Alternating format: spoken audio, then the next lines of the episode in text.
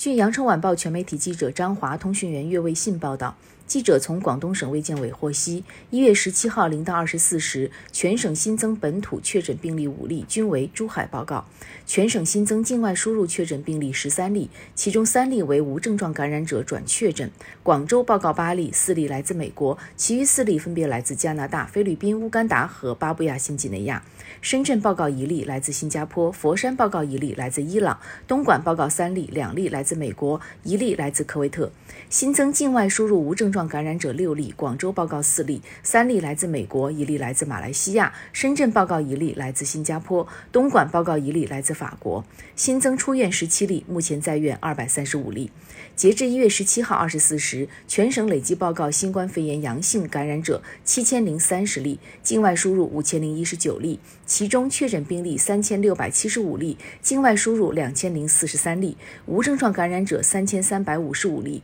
境外输入两千九百七十六例。感谢收听羊城晚报广东头条，我是主播朝文。